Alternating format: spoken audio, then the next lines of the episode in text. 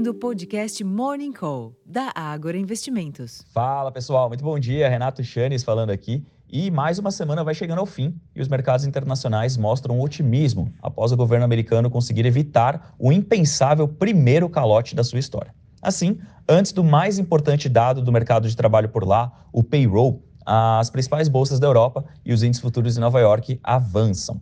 É válido notar, nesse sentido, que a curva de juros americana aponta um pouco mais de 70% de chances de manutenção dos juros neste mês, na faixa de 5 a 5,25% ao ano. Mas toda essa convicção pode mudar caso tenhamos novamente a leitura de um dado muito forte, assim como foi observado ontem com a leitura da pesquisa da ADP sobre empregos no setor privado. Para além dos mercados acionários, o índice DXY, aquele que mede as variações do dólar frente a outras seis divisas relevantes, opera estável nesta manhã de sexta-feira. Os contratos futuros do petróleo têm alta ao redor de 1%, enquanto que os preços futuros do minério de ferro registraram nova alta na madrugada lá em Dalian, desta vez de 2,9%, cotados ao equivalente a 105 dólares e 56 centes por tonelada.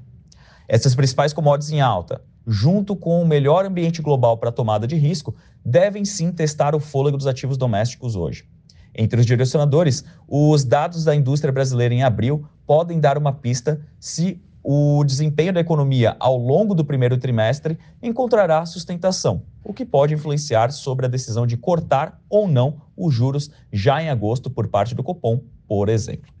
Em termos de agenda aqui no Brasil, destaque, portanto, para os números da produção industrial em abril, às 9 horas da manhã, cuja mediana das projeções indica contração de 0,3% após um avanço de 1,1% em março.